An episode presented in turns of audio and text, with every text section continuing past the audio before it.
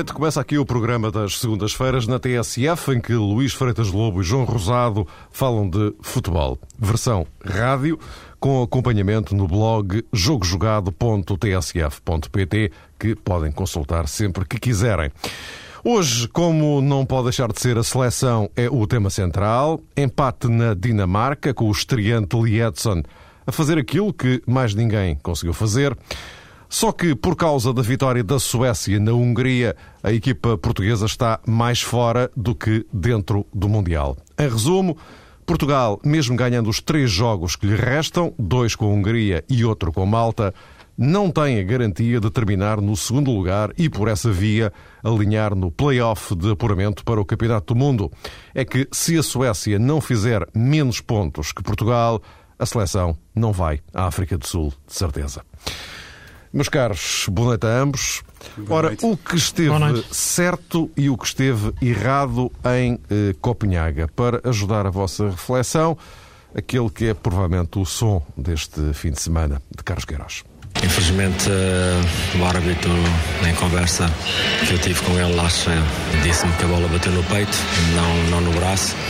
E, portanto, uma vez mais, este penalti associado a outros penaltis que foi, foram, de facto, danosos para, para a nossa posição, não os dão. E é pena que numa exibição com todo o mérito de Portugal, uma vez mais, uh, no capítulo da finalização, nós não, não, estivemos, não estivemos tão bem outra vez. Ou seja, outra vez eh, as arbitragens e outra vez a falta de uh, eficácia. João, começo por ti hoje. Como é que é? É um discurso que faz lembrar outros tempos no futebol português, esta questão dos árbitros e também a falta de aproveitamento no capítulo da finalização faziam parte quase sempre das conversas eh, do futebol português de antigamente. O futebol que já era bonito, que já era atraente, mas não era eficaz. Havia um grande déficit nessa matéria. Pelos vistos, as coisas não mudaram, mas há que reconhecer que a seleção em Copenhaga fez um jogo bom, fez um jogo, sobretudo na primeira parte, que deu a demonstração que a equipa nacional estava empenhada naquele desafio, como se de facto se tratasse de uma final. E isso é de enaltecer. Obviamente tem a ver com o trabalho de Carlos Queiroz, mas acho que o golo e tu referiste isso, Mário, eh, o gol da, da, Suécia, o segundo gol, o gol de Ibrahimovic eh, em Budapeste, acabou por eh, estragar realmente as contas e acabou por ser mais penalizante do que propriamente o gol de Niklas Bentner frente à seleção portuguesa.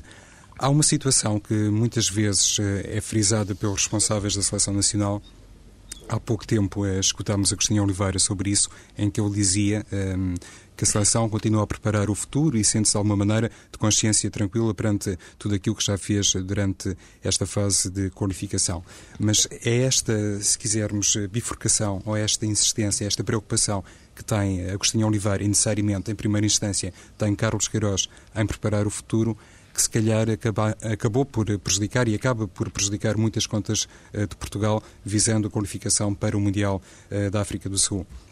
Ou seja, se havia aqui uma estratégia de renovação, se havia uma preocupação em calcular o futuro do futebol português e em preparar uma seleção diferente, fazendo a ponte entre duas gerações de jogadores, se calhar essa preocupação deveria ter sido relegada para um segundo plano e, em primeiro lugar, Queiroz e todos aqueles que trabalham uh, na Federação Portuguesa de Futebol, concretamente todos aqueles que trabalham uh, na equipa técnica, deveriam centrar-se, uh, e isso deveria ter acontecido desde o primeiro momento, em obter o apuramento para a África do Sul.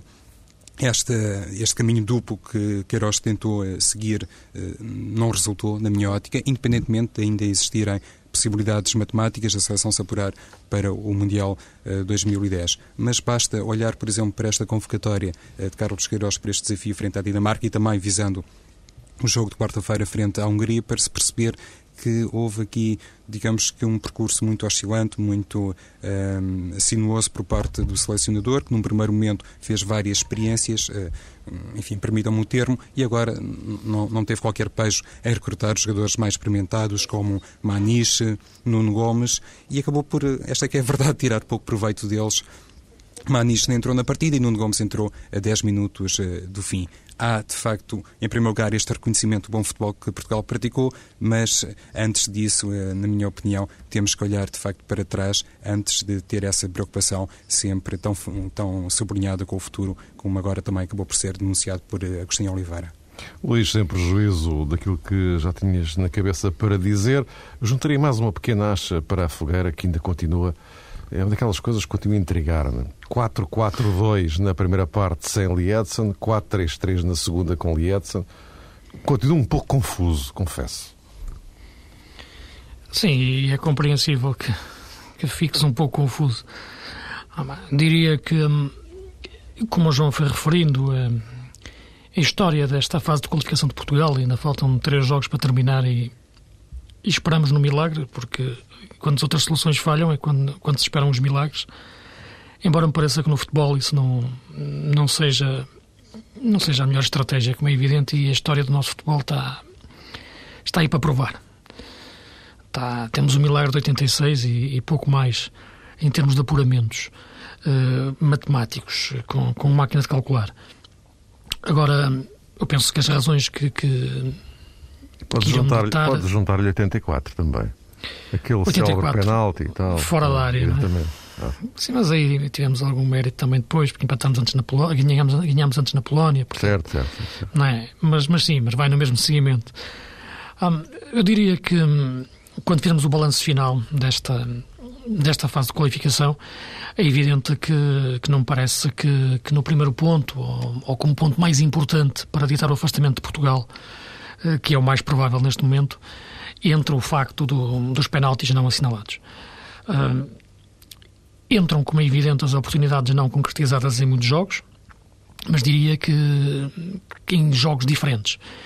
Eu diria que Portugal uh, foi uma seleção errante ao longo desta fase de apuramento e digo errante no sentido de nunca ter encontrado verdadeiramente um, uma identidade própria. Não encontrou uma identidade fora do campo, não, não encontrou uma identidade una dentro do campo. Isto é, uma coerência uh, que, que a acompanhasse do primeiro dia até agora. Isto é, hoje ainda, eu penso que o próprio Carlos Queiroz não sabe porque é que não ganhou alguns jogos, porque é que empatou a maior parte deles, porque é que perdeu uh, as oportunidades que teve. Uh, penso que até a sua postura perante a seleção, perante a equipa, perante os meios de comunicação, foi sendo alterada uh, ao longo da, da fase de qualificação, de forma a criar a tal maior empatia que, que estava criada com, com Scolari, embora, como eu disse várias vezes, de uma forma perfeitamente artificial e aleatória na maior parte das vezes. Uh, vivia de alucinações. A verdade é que, é que Queiroz uh, sentiu que tinha também que trabalhar nessa, nessa questão da imagem e muitas vezes pareceu algo, algo forçado, digamos assim. Uh, depois falhou, como é evidente, a criação de, de um grupo novo, isto é, de, um, de uma base verdadeira na seleção. Embora o 11 que jogou ontem não seja muito diferente do último 11 que tenha jogado com, com, com Scolari, a verdade é que o grupo, o núcleo duro de Scolari ao longo daqueles 4, 5 anos foi definhando ao longo do tempo. E quando chegou às mãos de Queiroz, muitos deles já tinham desaparecido, casos de Figo, ou de Petit, ou até do próprio guarda-redes. E, e, alguns deles já estavam em, em, em, claro, em, claro, decréscimo. Também tinha desaparecido Pauleto, o caso do Ponta de Lança, que, como sabemos hoje em dia, eh, é um foco de discussão por causa da naturalização de, de Lietzen. A verdade é que nunca se formou esse novo grupo. Eh, isto é, diria que o estatuto de jogador de seleção, no sentido verdadeiro do termo, de chegar à seleção e assumir as suas responsabilidades sem tremer em nenhum momento, eh, desvaneceu-se nesta passagem de, de testemunho escolar e Queiroz. Não por culpa de Queiroz, Queiroz aí apanhou um pouco com, esse, com essa falta de trabalho de base que foi feita no período anterior, mas não por culpa de Scolari também, mas por culpa de uma política de federação que, que faltava. E por isso eu falava em Queiroz, importante no sentido da formação. Eu, quando falo em formação, devo esclarecer que não falo em vencer títulos de sub-17 ou de sub-18. Não é isso que está em questão. Eu, quando falo em formação, falo em formar jogadores de seleção verdadeiramente. Jogadores com uma mentalidade uh, e com uma capacidade uh, tática e, e emocional para se assumirem como grandes jogadores em qualquer palco. Porque grandes jogadores nós sempre tivemos ao longo da nossa história, nos anos 70, desde os Oliveiras, dos Alves, do, do, do Humberto, do Carlos Manuel, e não íamos a lado nenhum. O complexo de inferioridade era tremendo. A importância que eu falava na formação de, de Queiroz foi na formação da mentalidade do novo jogador português, do Rui Costa, do Figo, do João Pinto, do Bahia, do Couto por aí fora. Essa formação de, de mentalidade de jogador de futebol para a seleção é que falhou de, naquele período, naquela última década uh, que antecedeu a chegada de Queiroz. E Queiroz agora sentiu isso num período, no chamado período de renovação necessária e começou a chamar muitos jogadores eh, para a seleção, Eliseu, Orlando, Orlando Sá, uh, vinham jogadores sem grande critério que impediram tal, tal criação do grupo. Posto isto, a seleção não criou identidade nem fora nem dentro. Uh, depois, cada jogo tem a sua história. Uh, eu penso que o Queiroz conseguiu se aproximar mais da ideia de seleção à medida que foi se aproximando da fase de qualificação. E eu penso que a seleção que jogou uh, na, na, Dinamarca foi uma seleção já muito próxima daquilo que deve ser a seleção de Portugal neste momento, quer do ponto de vista de, de 11, quer do ponto de vista de identidade tática. Uh, a questão que tu referias do losango é aquela que se adapta melhor, eu não diria ao Lietzen, embora o Lietzen seja uma evidência pela, questão do, do como ele joga no Sporting, mas às características dos nossos jogadores do ponto de vista de como eles jogam uh, nos clubes. O que pode ser um pouco de contrassenso, como eu fui referindo ao longo dos tempos, em relação ao facto de nós, ter, nós termos extremos puros como, como, como, como, uma, como, praticamente mais nenhuma seleção na Europa ou no mundo. Caso do Ronaldo, do, do Simão, do Quaresma, do, do Nani, digamos assim, embora esse já não seja um, um extremo puro. A verdade é que conseguimos criar uma capacidade de posse de bola que privilegiava jogadores como o Deco, por exemplo, neste tipo de sistema. A verdade é que, depois de tudo o que aconteceu, ver Lietzen ir para o banco causa-nos pelo menos alguma, alguma um sentimento de, de intriga, de inquietação. Como é que é possível? Uh, depois de vermos oportunidades que falhamos na primeira parte, em situações de finalização, onde estaria em princípio Lietzen, ainda mais esta, esta dúvida nos cresce. Depois de vermos o início da segunda parte, depois da boa exibição da primeira parte em Losango, a alteração de sistema e Liasson encaixar num sistema no qual nunca tinha jogado ou pouco tinha jogado e pouco corrente nele, ainda causa mais intriga. É por isso que todas estas uh, caminhos sinuosos que, que, que Queiroz percorreu na seleção levaram, no fundo, depois a todo este labirinto, a todo este jogo de luzes e sombras que leva a uma eliminação quase certa, sem Queiroz acabar a perceber porquê que tudo isto lhe está a acontecer.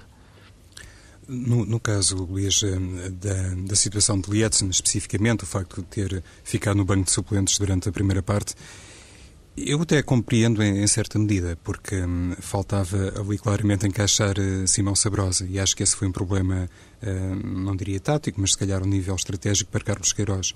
Havia a possibilidade de recuar Simão, mas nesse caso o meio-campo ficava com um pendor muito ofensivo e eu acho que a titularidade, neste caso, eh, de Simão ao lado de, de Ronaldo, estava como defendida perante essa análise que fazia Queiroz, que era sem dúvida um jogo em que era necessário pôr o pé no acelerador e jogar no máximo eh, dos máximos, mas simultaneamente era importante conservar alguma identidade defensiva e acho que hoje em dia Simão, num sistema em losango, a jogar no meio campo, poderia não, digamos, fornecer aquelas garantias eh, eh, de jogo a Carlos Queiroz. Por outro lado, também se deve reconhecer que o Lietzen eh, tinha poucos estranhos com, com os colegas e por isso poderia ser ali um corpo estranho que numa primeira parte pudesse causar alguns problemas, mesmo ao nível da movimentação atacante da equipa nacional. Isto, é, claro, é uma leitura que se faz a posteriori e olhando, por exemplo, para aqueles dois falhanços do Simão durante a primeira parte. Mas apetece-me dizer que, em circunstâncias normais, Simão Sabrosa tem naturalmente a qualidade suficiente para fazer dois golos naquelas duas soberanas chances de que dispôs, sobretudo a primeira, apesar de ter feito o remate com o pé esquerdo, mas eh, também não é, digamos que um jogador inexperiente e, e Simão naquelas circunstâncias a dois metros da linha de gol, atrevo-me a pensar que em 10 situações semelhantes acaba por transformar para aí 7 ou 8. Isso não aconteceu, mas lá está, é a tal, a tal não sei ineficácia. Se são sete, já. Eu acho que eu defendo muito no futebol uh, o especialista. Eu acho que os grandes jogadores uh, em cada posição são aqueles que jogam verdadeiramente naquela posição, que lhe conhecem todos os segredos. Seja o grande defesa direito, como o grande defesa central, como o grande médio, como o grande ponta de lança. Vive lá é como se fosse a sua casa. é como se estivesse de roupa e pantufas em casa, é a mesma coisa é estar ali com ponta de lança. É o seu sítio. Uh, Eliasson vive na, dentro da área, respira na área. É um peixe num aquário e ali ele transforma-se. O gol que ele marcou de cabeça é uh, simplesmente fantástico. A capacidade com que ele consegue perceber que a bola vai passar, o cabeceamento, a força, a colocação é notável. Arrisco-me a dizer que mais nenhum jogador o conseguiria fazer, mais nenhum jogador em campo naquele momento o conseguiria fazer com aquele instinto puro de, de número 9 como Liatsan tem. Pouco depois, quase que fazia o segundo golo num lance da recepção e desmarcação e remate que Guarda-Redes defendeu, mas também está-lhe está no ADN. Eu não discuto lança, isso, Luís, a não. capacidade Simão de finalização comparando com o Simão Sabrosa. Claro. Acho é que, respeitando ali uma série de uh, questões, uh, Carlos Queiroz, uh, se calhar, estava mais forçado a dar titularidade a Simão do que propriamente a Lietzen, até por uma questão de... De pudor. Sim, de, de, de, balneário. Era esta a expressão que eu queria utilizar, porque se calhar era mais fácil momento.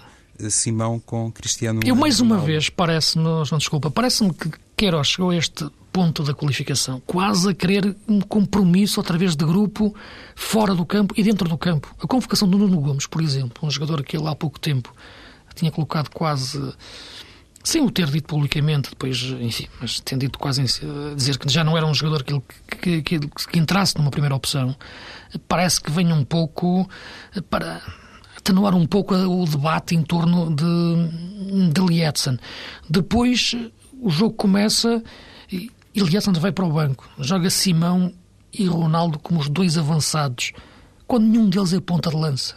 Isto é voltar novamente ao passado da história do nosso futebol, onde o ponta de lança sempre foi um problema, onde nós fizemos equipas e seleções sem avançados centros, sem pontas de lança de raiz. Um, ainda hoje, quando, quando escrevia e quando pensava um pouco sobre isto, para... pensava. A nossa seleção sempre viveu, praticamente, sem ponta de lança. Sempre com o debate do ponta de lança. Vamos falar nos últimos 20 anos, não, para não irmos muito, muito mais longe.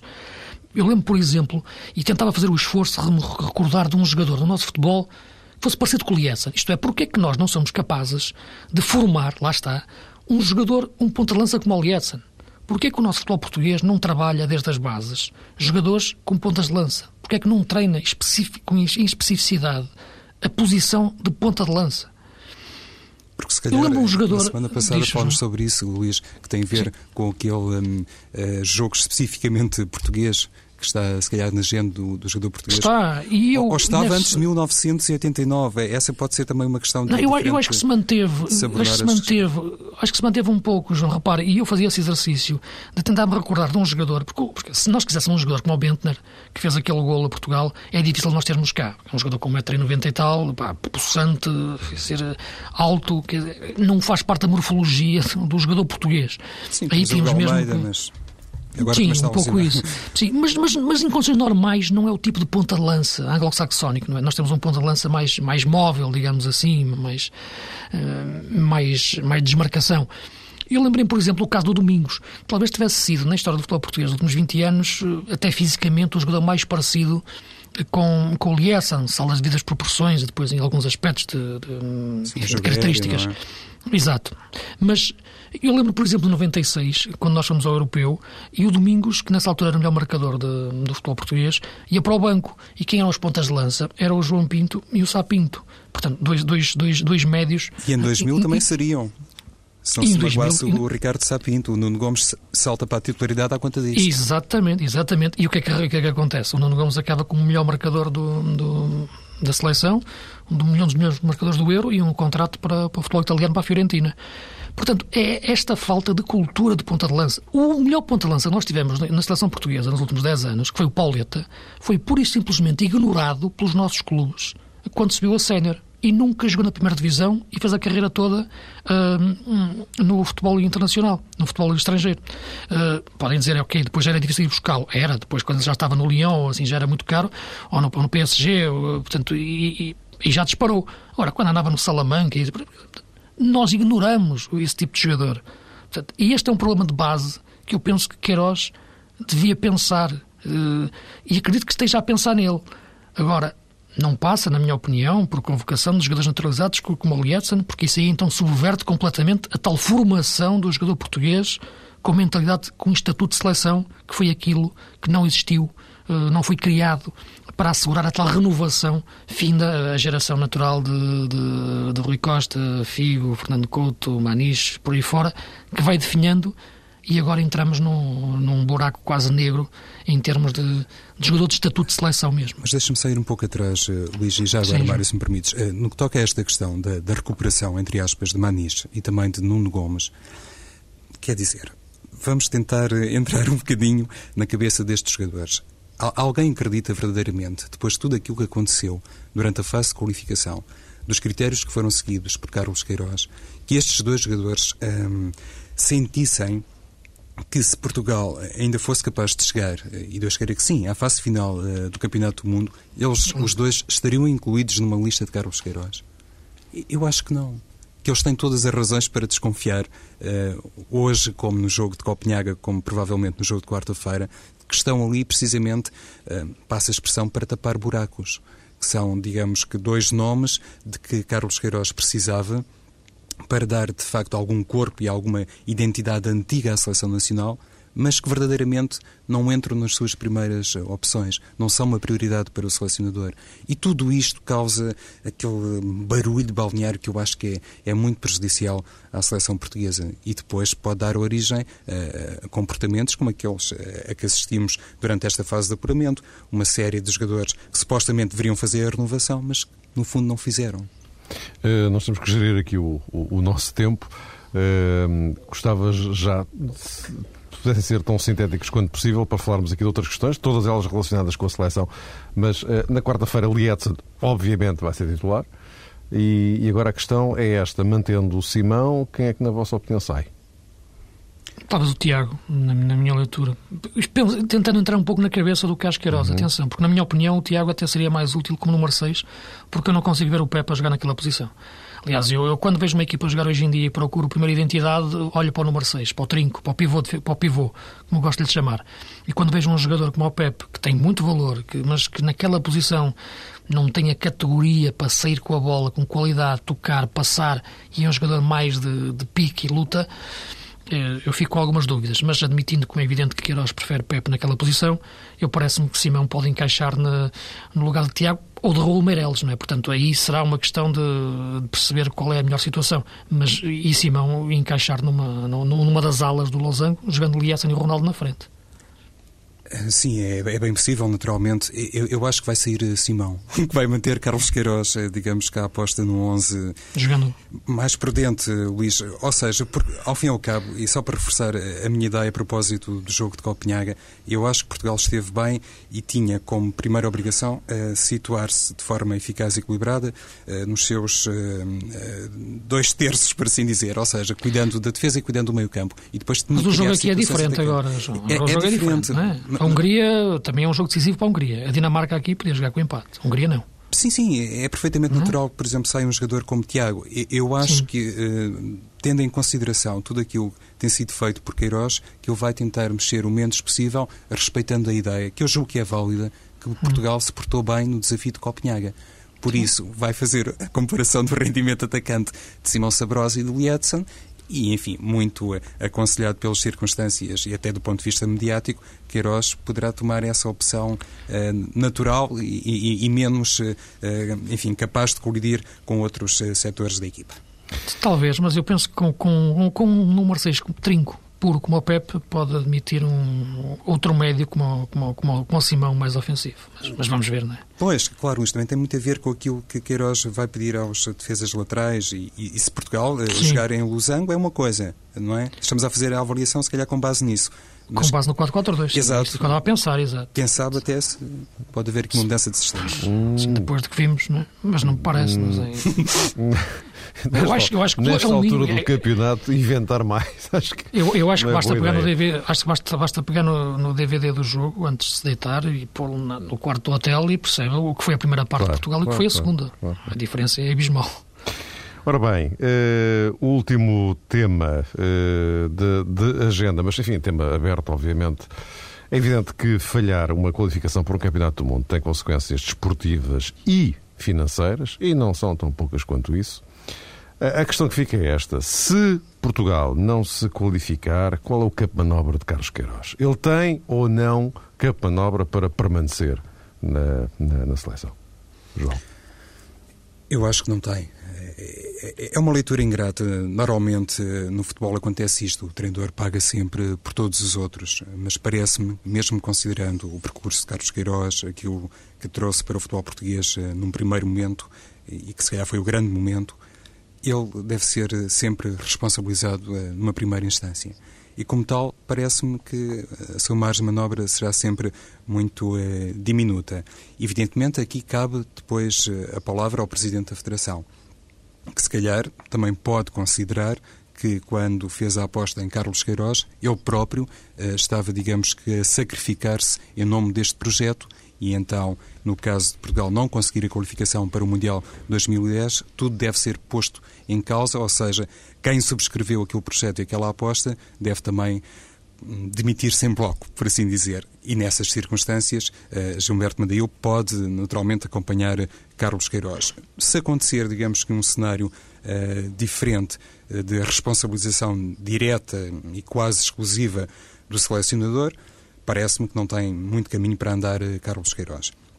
Por outro lado, é preciso também reconhecer, e há pouco o Luís falava sobre isso, eh, sobre a categoria dos jogadores portugueses, que Portugal, apesar de estar a fazer, ou ter feito eh, há um ano, começou se calhar a fazer mais essa ponte entre gerações de jogadores, continua a ser servido por excelentes executantes. E nestas coisas eu não vejo sinceramente como dar margem de manobra a uma segunda leitura. É evidente que depois a responsabilidade é do selecionador, sobretudo se reconhecermos que Portugal uh, continua a ter matéria-prima de grande qualidade. E acho também que nas últimas uh, horas ou nos últimos dias uh, tem crescido um, um certo movimento, uma certa onda, por assim dizer, que passa pela uh, tolerância excessiva ao trabalho de Carlos Queiroz. É importante eh, lembrarmos, pelo menos eu tenho essa opinião, de que Carlos Queiroz eh, veio para a Federação Portuguesa de Futebol com um bom contrato. Fala-se muitas vezes tem um contrato de 150 mil euros mensais, não sei se tem, se não tem. Obviamente, seria a última pessoa à face da Terra a pôr em causa a legitimidade de Queiroz em ter digamos que uma remuneração dessa natureza, se tem é porque merece, se ganha mais, eh, melhor ainda, naturalmente, eh, para ele, mas, quer dizer, não veio propriamente salvar o país, nem está eh, numa posição, como se chama dizer, do coitadinho. Não devemos fazer essa leitura a propósito de Carlos Queiroz. Está imagino eu, principescamente pago e por isso tem naturalmente as suas responsabilidades. E se em 1994 Queiroz saiu pelo seu próprio pé, Acredito que agora, no caso de falhar a qualificação, ele próprio não se sentirá muito motivado em continuar ao serviço da Federação Portuguesa de Futebol.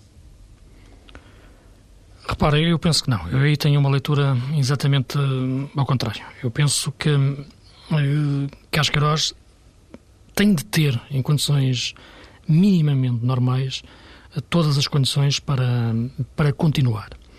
Isto é, apesar de, de hoje em dia, como é evidente, e quase sempre, desde que o futebol existe, os resultados eh, terem muito mais valor como, como, como moeda de câmbio do que, do que as ideias, é verdade o que, o que eu penso é que a seleção portuguesa necessita, mais do que nunca, de uma ideia para, para construir o futuro.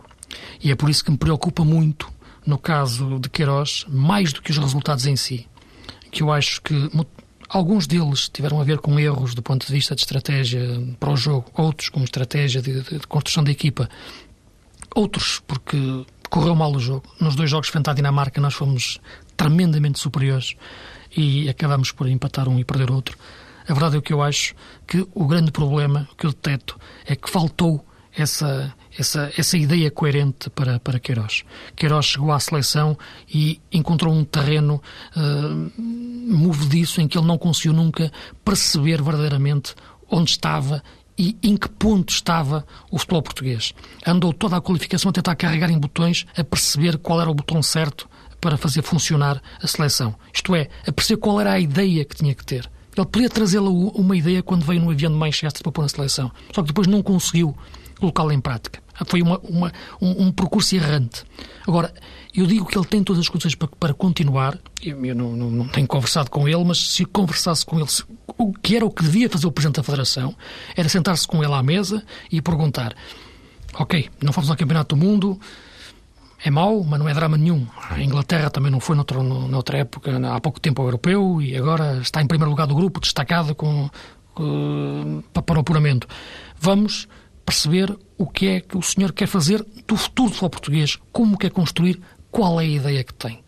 E em função disso, dessa ideia, que eu achava que era perfeitamente clara quando, quando defendi tanto a vinda de Queiroz para cá, e agora, sinceramente, tenho alguma dúvida em perceber qual é, depois de todo este, este percurso errante, em função dessa ideia, sim, Casqueiroz é o meu homem, vamos continuar, vamos atacar agora a qualificação para o europeu e, sobretudo, a refundação do futebol português, da sua formação. E repito, formar, formação não é ganhar o campeonato sub-18, é formar o jogador com o estatuto de seleção que se perdeu perdida a geração feita uh, também exatamente por, uh, por, por, nascida uh, por Queiroz nas, nas camadas jovens. Mas, Luís, é isto isso que está não deveria ter sido conversado quando foi contratado Carlos Queiroz para suceder a Luís Filipe Scolari? É evidente que sim, é evidente. E é essa questão que eu tenho muitas dúvidas. É por isso que eu referi este tal percurso errante que, que vi de, de Queiroz. Ele mudou até a forma de se relacionar com, com a comunicação. Ao princípio era uma pessoa mais distante, depois eu quis uma empatia não melhor. Não se pode dar ao luxo de estar à espera de ciclos de 4 em 4 anos ou 2 em 2. Não podemos é estar a, a, mudar sempre que a bola bate no poste e vai para fora. Não, de acordo. Temos que perceber as razões. Por isso eu, eu lançava a pergunta, pronto, não era direcionada diretamente para ti, Luís, mas eu acho que tu percebeste o sentido. Claro, claro que não estás em condições de responder a isso. Mas quando Madeu contratou Scolari, uh, contratou uh, Queiroz para suceder a Scolari... Tem que ser essa ideia. Tem que ter essa ideia. Ou então... Pede-lhe uma coisa diferente. Pede-lhe apenas a qualificação para o Mundial 2010.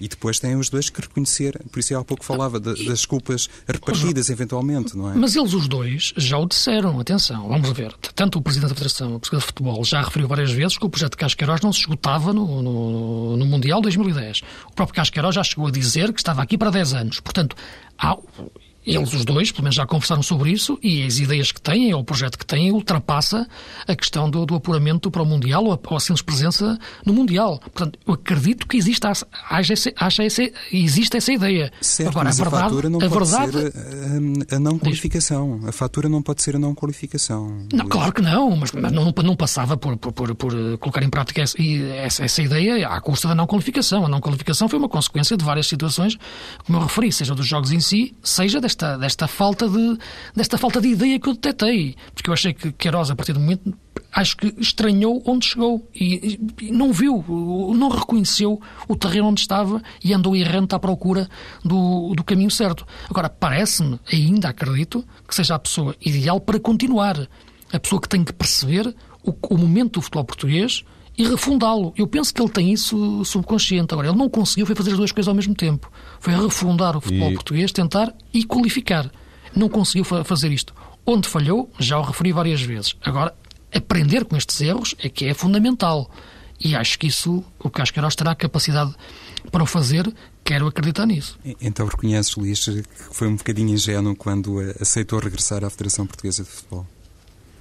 Talvez sim, ou, ou, talvez, não, eu não digo ingênuo, eu digo que ele pelo menos terá sido precipitado na avaliação que fez das, das, circunstâncias. Não quero dizer que isso tenha sido ingenuidade, mas tenha sido traído pela sua vontade enorme em regressar à seleção. Eu penso que terá sido um pouco isso e, na, e é aquele tipo de coisa. Ele, ele quando foi para o Real Madrid disse uma frase, é muito rápido, ele, ele, ele, disse uma frase que eu acho que, que terá dito, terá pensado também quando veio para a seleção, que isto treinar o Real Madrid, primeiro diz que sim, depois pensa-se. No caso da seleção foi a mesma coisa. Voltar à seleção digo que sim, depois penso. E não pode ser assim, tem que ser exatamente o contrário. E vamos aguardar por quarta-feira para ver do que dá esse jogo da seleção em Budapeste. Obrigado a ambos. Continuem a consultar o blog jogojogado.tsf.pt todos os dias. Quanto ao Jogo Jogado Rádio, na segunda-feira às oito cá estaremos. Boa noite.